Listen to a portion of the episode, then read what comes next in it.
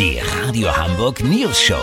Die witzigsten Nachrichten der Stadt. Mit Olli Hansen, Jessica Burmeister und Peter von Rumpold. Guten Tag. Nach dem verheerenden Totalausfall vom Montag sind WhatsApp, Facebook und Instagram inzwischen wieder online. Grund für den Blackout war offenbar ein IT-Fehler bei Facebook.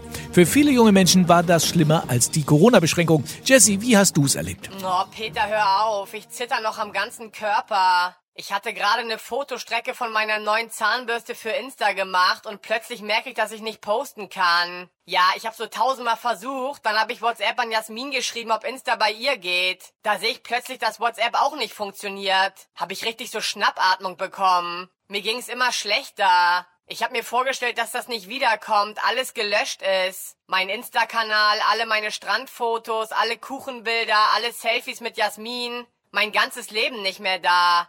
Ganz ehrlich, ich habe mich wie tot gefühlt. Meine Mutter hatte schon unseren Hausarzt angerufen, als plötzlich meine kleine Schwester reinkommt und sie meint so, Jessie, TikTok geht.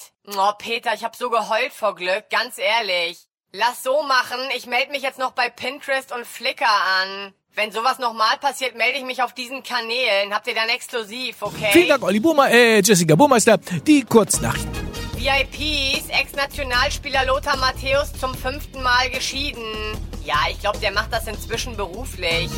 Ehrliche Briefkastenfirma. Mann findet winzig kleines Unternehmen in seinem Briefkasten, das jedes Jahr artig seine Steuererklärung macht.